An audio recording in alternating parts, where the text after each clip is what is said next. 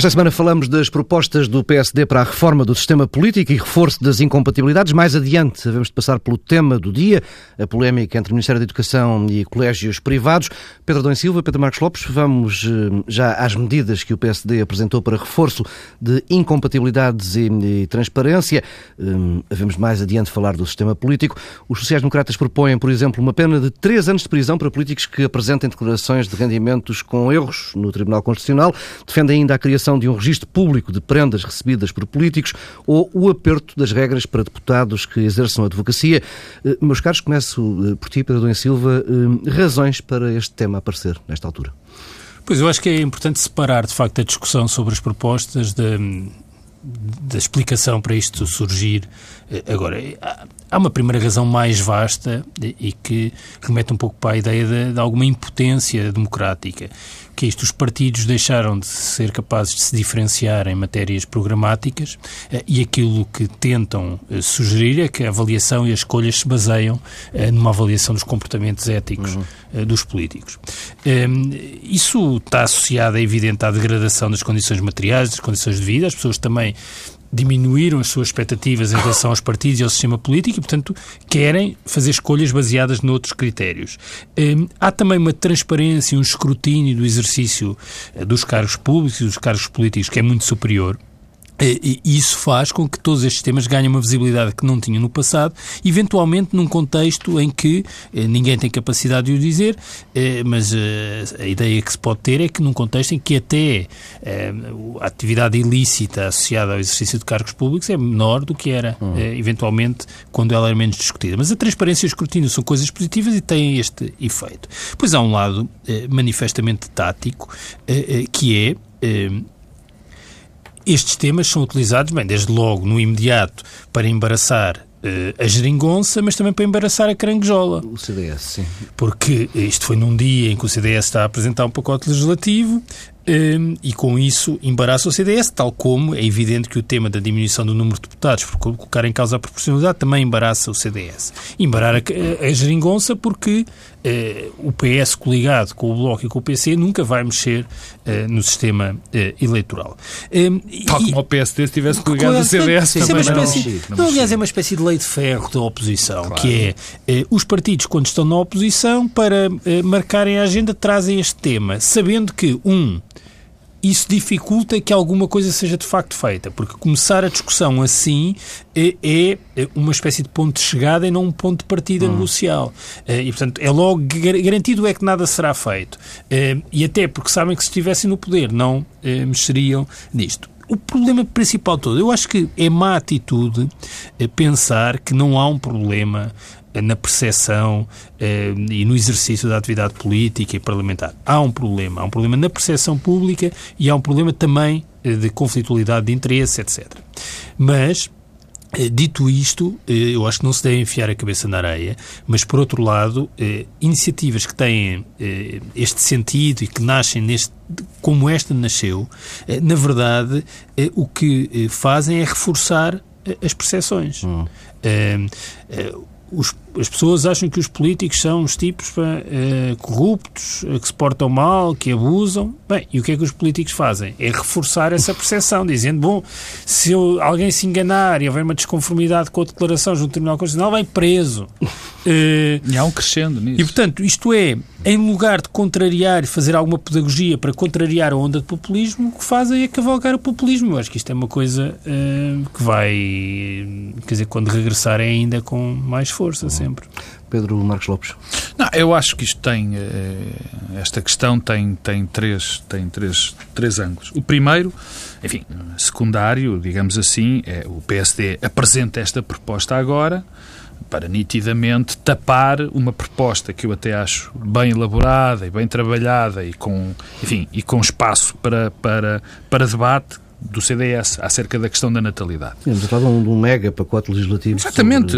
Concorde ou não se concorde, concorde ou não se concorde, desse o argumento que eu acho de facto muito, muito triste que o PSD deu, que o PS deu, não é o PSD, o PS deu, que não se devia discutir porque o CDS teria feito alguma coisa no passado. Bem, se assim fosse, não havia nenhum partido que, que, que apresentasse propostas em, em, momento nenhum, mas é, essa proposta era algo com pés e cabeça, que merecia ser discutida, e o PSD eh, nitidamente apresenta também esta, esta questão da revisão da reforma do sistema político, uh, o timing não é ingênuo, e foi para tapar essa iniciativa do CDS, quer dizer, dando mais corpo a este, a este combate cada vez menos surdo entre o PSD e o CDS. Esse é o, o aspecto secundário. O segundo tem a ver com, com duas coisas. A primeira Obviamente que a reforma do sistema político é necessária, é um tema que, que importa tratar.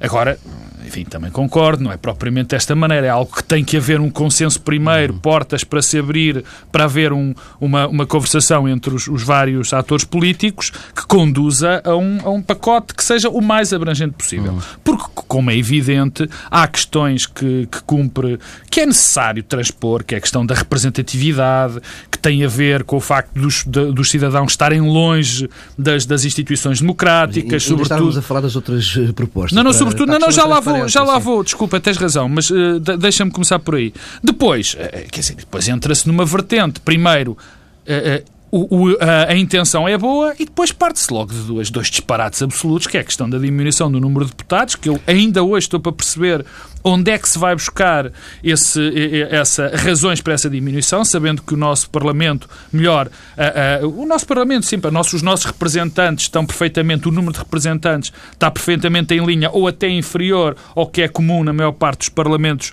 europeus, que nós continuamos a ter um problema de representatividade, isso por um lado. O segundo, esta questão da, da, da pena de prisão para quem se enganar ou para quem ocultar uh, os, os, os seus rendimentos acho, acho, acho patético. Quer dizer, uh, bem, o que, o que, será de uma pessoa que resolver que se esqueceu de, de, declarar a segurança social? Quer dizer, é sujeito a trabalhos forçados, por exemplo? Bom, mas isso é, é outro assunto.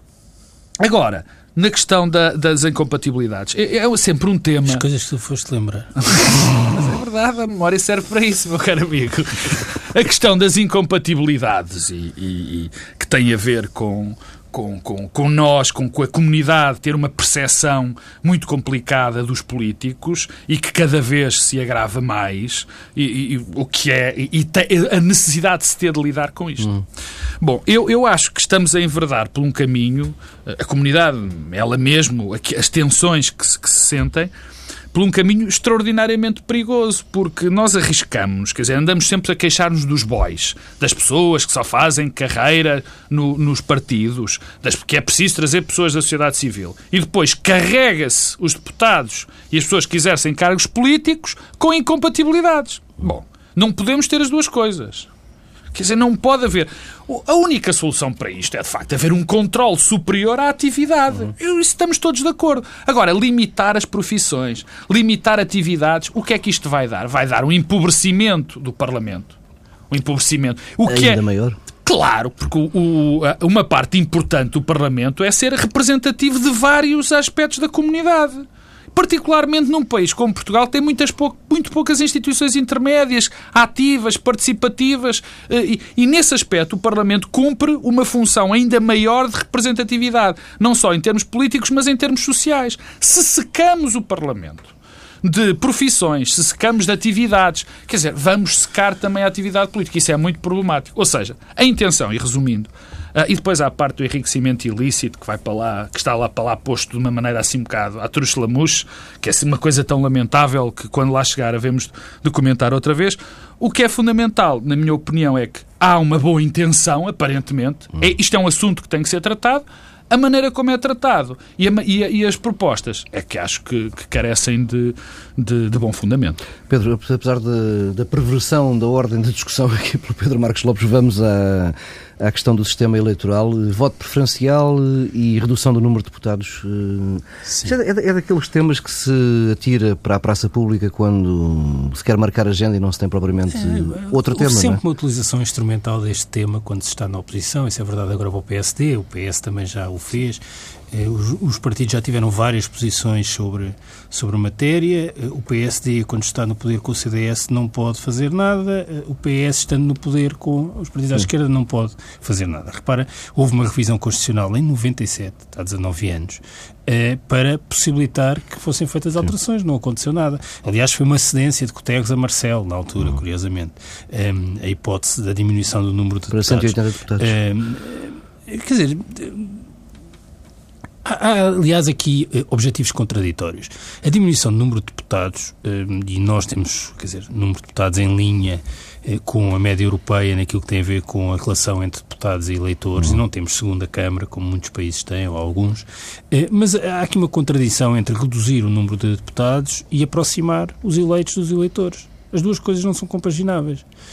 Porque, em última análise, se nós reduzimos o número de deputados, eh, vai haver círculos eh, onde há um deputado. Aliás, há o risco de transformar alguns círculos em círculos uninominais, o caso de Beja e de Porto Alegre. Precisamos de ter um único deputado. Eh, portanto, há aqui problemas com a redução. Não me parece que seja um problema. Não vejo que haja nenhum problema sério que o país enfrenta que tenha a ver com o número de deputados. Mas ainda ninguém arranjou uma fórmula que não penalizasse os pequenos partidos também. E não é penalizar os pequenos partidos, é que, que, que cause problemas do ponto de vista da, da, da proporcionalidade. Sim, muito mais do que os pequenos partidos. E, e até da representação territorial, como eu chamava uhum. a atenção, quer dizer, há, há distritos que têm hoje um problema e, portanto, eh, que se agudizaria. Um, o, o, o, voto preferencial, que é uma outra questão, eh, tem aspectos importantes, implica que os círculos sejam redesenhados, Uh, há forma de resolver e compensar a proporcionalidade, mas, a meu ver, tem problemas que às vezes nós tendemos só, a ocultar. Só para, para, explicar, o voto preferencial é dar ao eleitor a possibilidade de ordenar a lista de deputados que tem pela frente. Certo. Isso desde logo colhido com opções internas dos partidos, que são legítimas, e há partidos que têm isso como fazendo parte do seu código genético, da sua identidade, que é a escolha de quem são os protagonistas e hierarquizando-as. É, quer dizer, o PC vai eh, admitir algum dia que os eleitores escolham a ordem dos candidatos do PC. Mas isto, é, ao mesmo tempo, é uma intromissão na esfera de liberdade dos partidos que, a meu ver, vai para além do que é aceitável. Mas mesmo se aceitarmos, repara, o voto preferencial pode ter vantagens, mas tem eh, problemas. Desde logo, nós passaríamos a ter campanhas mais de candidatos do que de partidos. Sim. E isto, aliás, transferiria nós temos a ideia, bom, isto Tem vai resolver.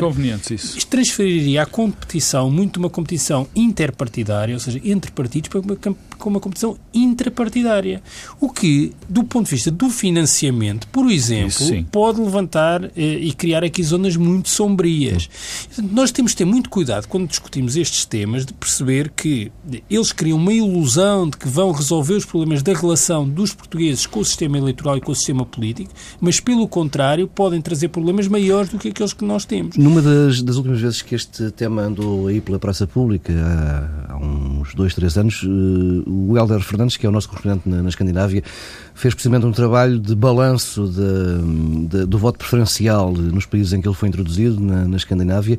Uh, creio que não, é, não existem todos, mas uh, pelo menos na Suécia a experiência era que na primeira eleição os eleitores, de facto, introduziram mudança na ordem eh, em que os partidos lhes apresentaram os deputados, mas que a partir daí, mais ninguém.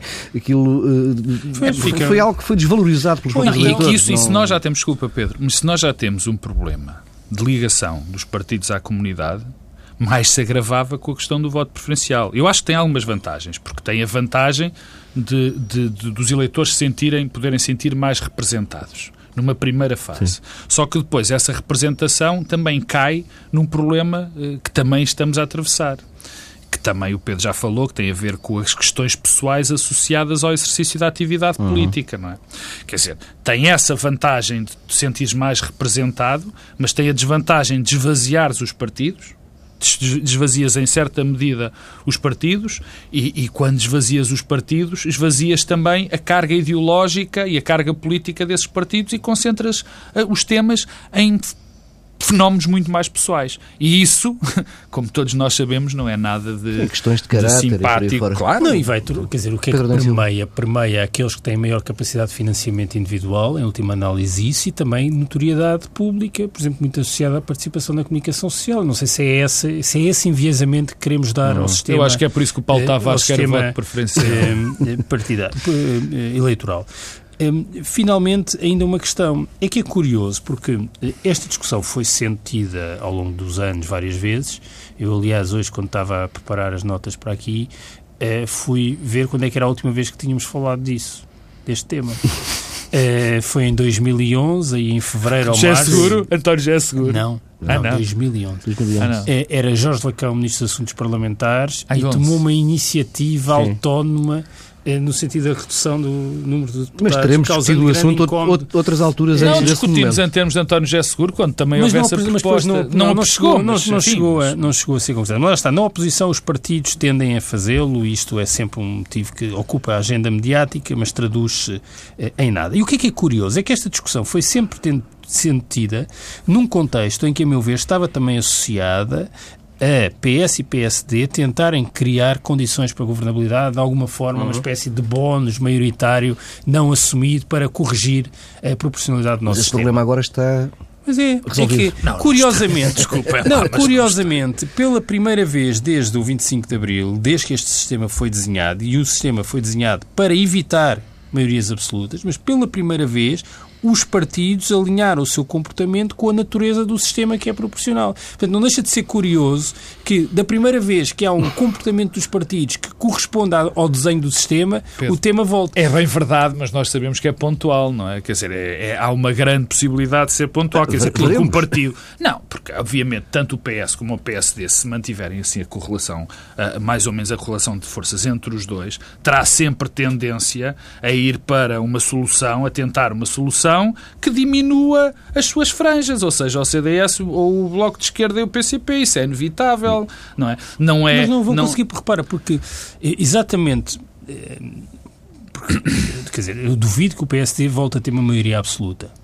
Portanto, o PSD, quando regressar ao poder, tenderá a ser em coligação com o CDS, até pelos incentivos que, isso, que resultam do facto do PS também estar no poder. Agora, não, é- não estou a dizer que daqui a 20 anos não volta a acontecer. Agora, no médio prazo, Sim. tenderá a ser assim. E o mesmo é válido para o PS. O PS já tinha muitas dificuldades em ter maiorias absolutas. A partir do momento que se torna eh, visível que o PS é capaz de governar e de coligar-se com o PC e com o Bloco, há maiores incentivos para ver menos voto útil no PS. Logo, o PS dificilmente terá uma maioria absoluta, a menos que haja aqui uma catástrofe qualquer. que Não é só uma catástrofe, eu não acho que antecipar. para ver esse tipo de coisas, Pedro, altura. mais de dois anitos, Não, por acaso, pá, por acaso acho, acho que eh, eh, o sistema. Não, agora o incentivo é o para que eleitoral. Desculpa, só acabar. O sistema eleitoral pode, eh, e partidário pode alterar-se muito. Eu não digo que isso seja impossível. Agora. O PS e o PSD voltarem a crescer para níveis em que sozinhos qualquer um dos dois tem maioria absoluta, eu acho isso muito difícil de acontecer. E seria uma coisa em contratendência com o que se está a passar nos sistemas eleitorais, um pouco por todo o mundo ocidental. Dito isto, isso leva a que dificilmente o PS, quando está no poder, seja capaz de se aliar com o PSD na oposição para fazer esta reforma ou. Eh, Ao contrário, o PSD no poder, porque isso dava cabo da coligação com que governam. Não, não vai haver um bloco central para reduzir o número de deputados ou para alterar o sistema eleitoral, porque pura e simplesmente, quando um está no poder e o outro na oposição, Não é- estão por necessidade eh, eh, coligados. Pedro- Deixa-me só lá, o tema da exclusividade que o Pedro falou-me, e esse tema é muito importante. Eh, Eu não tenho essa.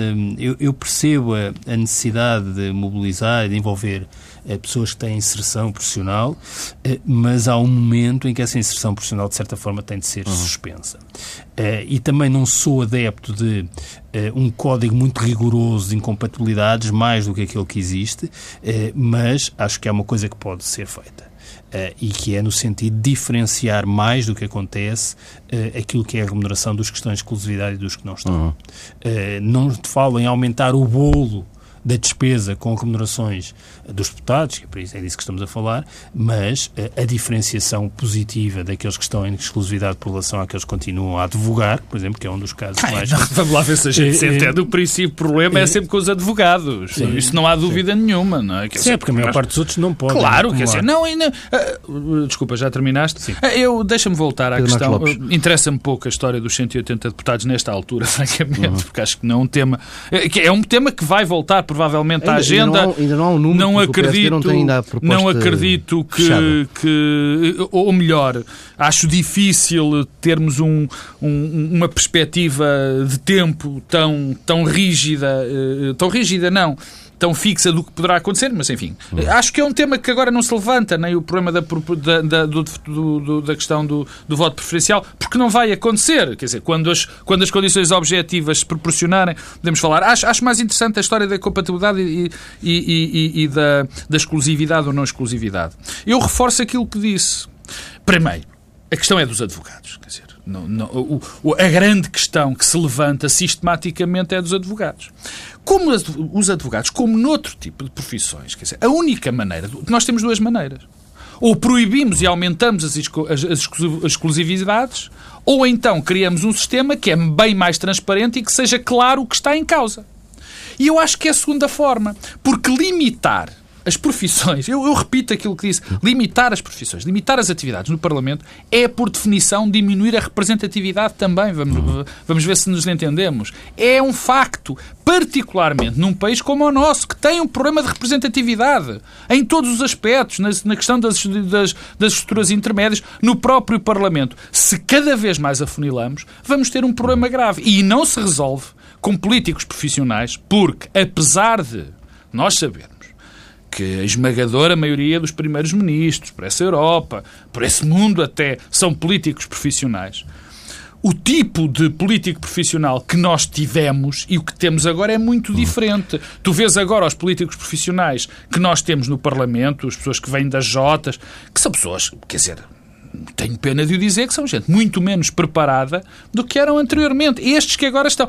Eh, digamos que a comunidade está mais bem preparada, que há mais gente uh, uh, com, com formação, mas aqui os nossos políticos profissionais, os novos, são gente com bastante desconhecimento da, da, da, realidade, gente que não, muitas das vezes, nem na própria academia fizeram, tiveram um trajeto, e portanto, que se, se vamos para a exclusividade, se vamos para mais barreiras, cessa essa, eh, acaba muita da representatividade e empobrece o Parlamento. A única forma é de mais fiscalização e de uma transparência maior. Claro que um advogado que é representante da EDP, quando se vai votar assuntos da EDP num Parlamento, se ele não tiver a, a, a, a hombridade, digamos assim, de pedir escusa e dizer que o é, é evidente que tem de ser denunciado, quer dizer, é esta situação. Só para terminar, desculpa, há um problema de representatividade, mas também há um problema de sobre-representatividade. Hum é que os advogados estão sobre-representados uh, no Parlamento. Dizer, não, se há um problema do Parlamento ser, de certa forma, um espelho do país, do ponto de vista da diversidade territorial,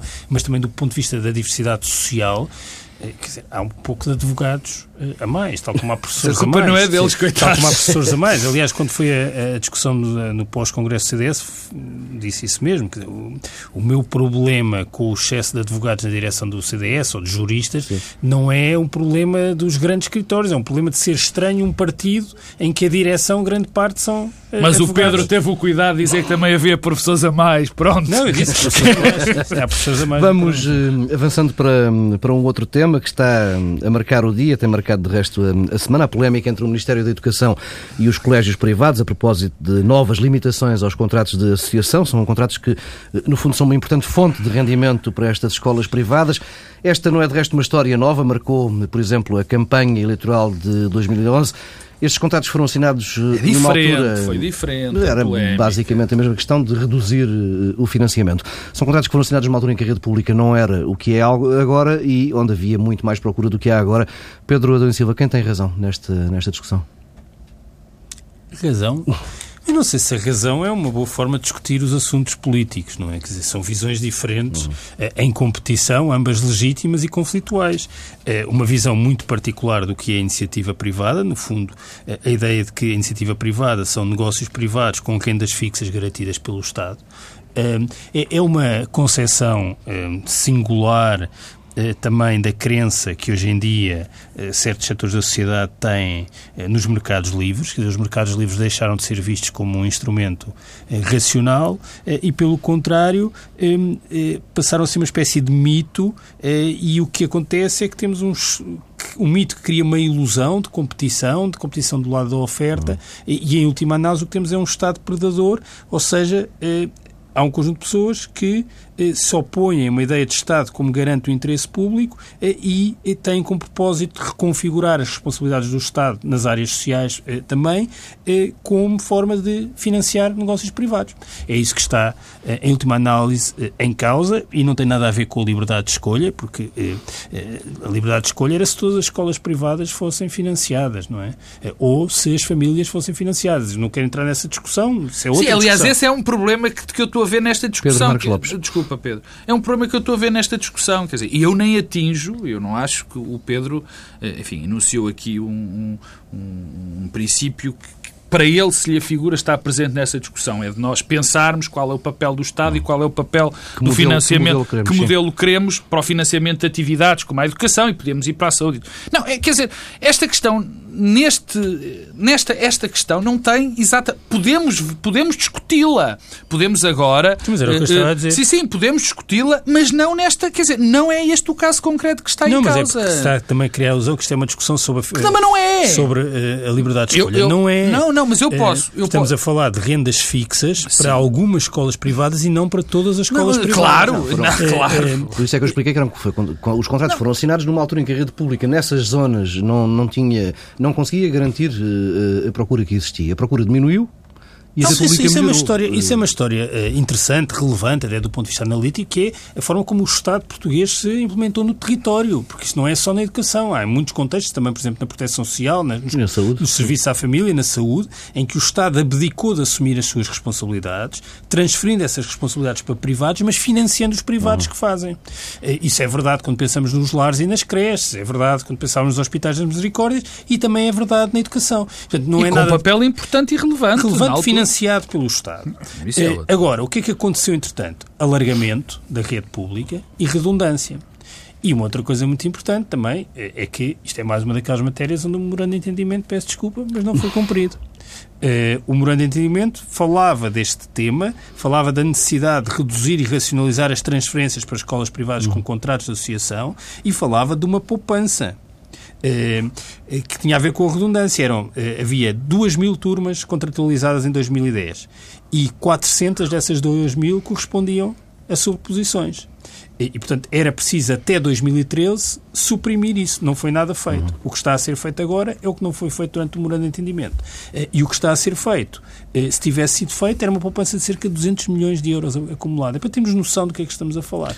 Ah, e isto é uma coisa que eh, não viola nenhum princípio da confiança, como eu já ouvi dizer no Parlamento uma deputada do PSD. Isso é nitidamente uma pessoa porque, que não sabe o que é o princípio da confiança. Porque estamos a falar de cumprir os contratos em vigor e quando os contratos em vigor terminarem, só serão celebrados novos contratos em áreas onde não há eh, redundância. Parece uma coisa bastante linear, mas que mexe com muitos interesses e muitos interesses transversais eh, aos partidos. Eu pego, eu, eu, eu, pego naquilo que estava a dizer, quer dizer, eu, eu, se, se há discussão que que eu gostava de ter era sobre a questão da liberdade de escolha na educação, apesar de que é preciso saber interpretar o que é que é liberdade e o que é que é escolha, que muitas vezes não é feito. Eu também gostava muito de, de ter a, a, discussão de saber se de facto a Constituição diz que o ensino eh, gratuito, eh, eh, universal, tem que ser obrigatoriamente ser feito pelo Estado, uhum. ou se os privados, dando esse ensino e não tendo critérios de admissão, podem no providenciar tão bem ou melhor que o Estado. Eu estou disposto a ter essa discussão e até acho que era uma discussão interessante. Mas não é isso que está aqui em causa. O que aqui está em causa é basicamente cumprir, cumprir a legislação. Sim. A questão é esta.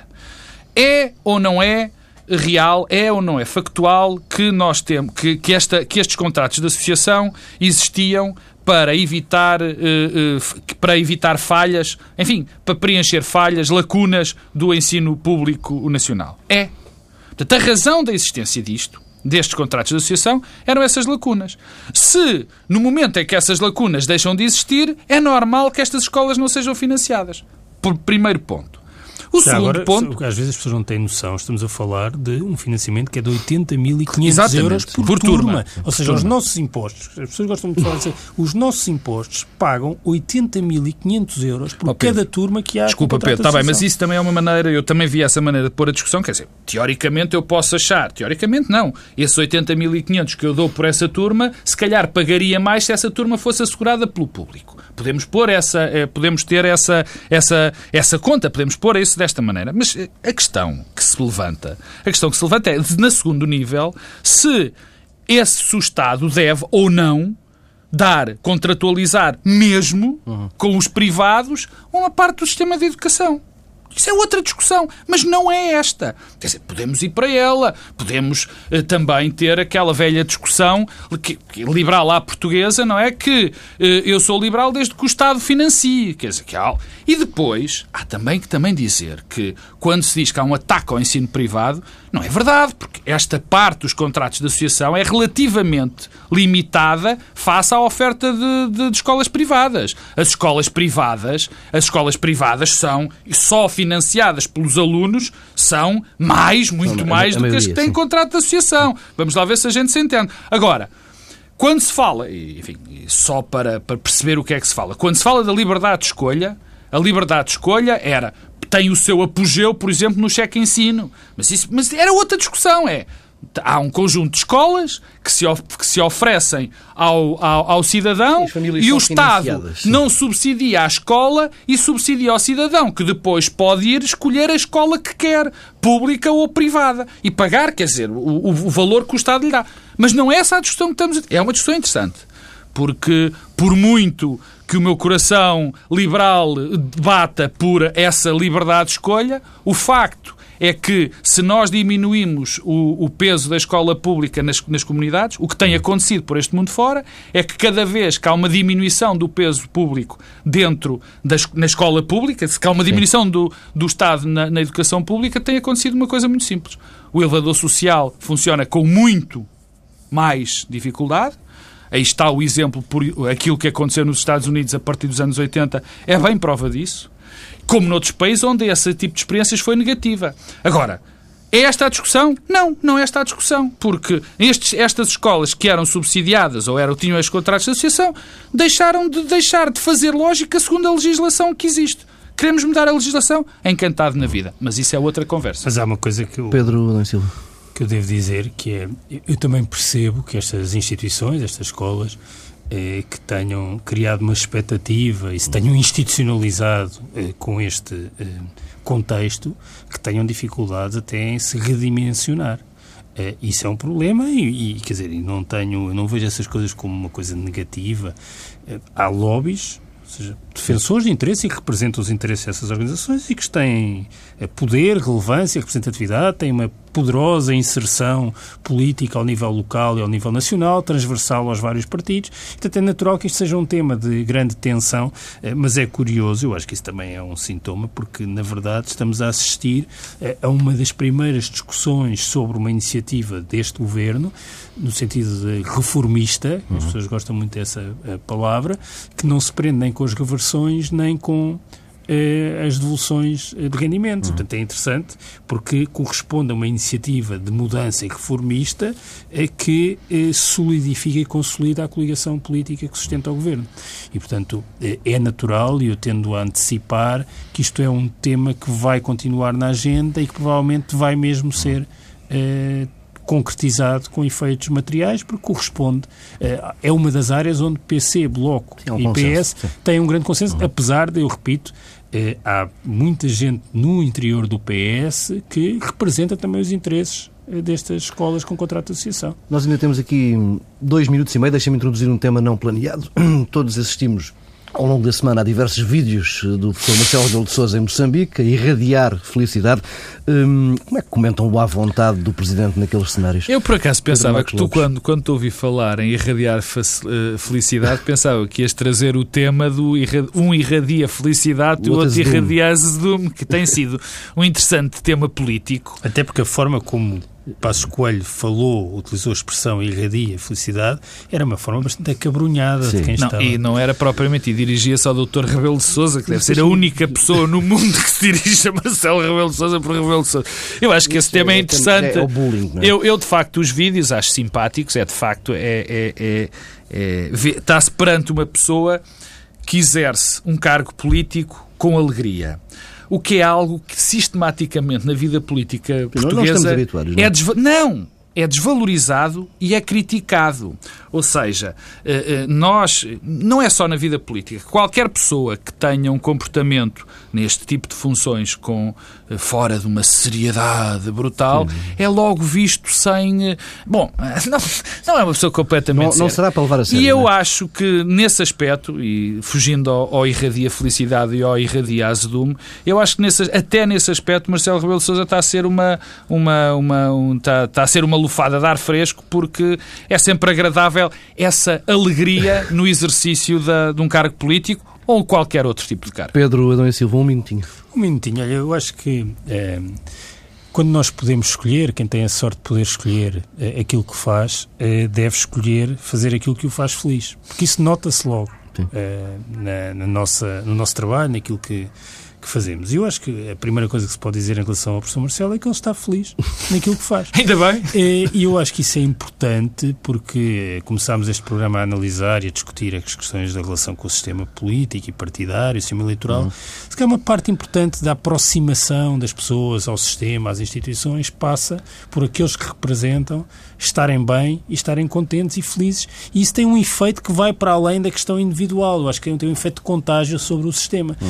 E há muito tempo que nós não tínhamos uh, representantes políticos que estivessem contentes com o seu país, uh, otimistas em relação ao país e, e, que olhassem para o futuro não sempre como uma coisa que vai ser pior do que o presente, mas como uma coisa que pode ser bem. Eu não partilho propriamente essa atitude, mas, vem do, mas do pessimista de serviço. Mas, pessimista, o nosso não, pessimista. Por isso cada um faz aquilo que se sente inclinado a fazer. Então, tu te sentes-te alegre sendo pessimista, não, e Silva. Isto para dizer o quê? Que, por exemplo, acho que foi sintomático esta semana perante as projeções de primavera da União Europeia Sim. que Marcelo Rebelo de Sousa aquilo que sublinhou foi pela primeira vez o déficit Sim. está abaixo de 3%. Isso mostra bem uma atitude de valorizar aquilo que é positivo em lugar de estar sempre a deprimir o país, que aliás era o que o Presidente da República anterior fazia. Bem, e nós fechamos em tom alegre este bloco central. Pedro Adão e Silva em tom alegre, alegre e otimista. Barra pessimista. Até à próxima semana, à mesma hora. Bom fim de semana.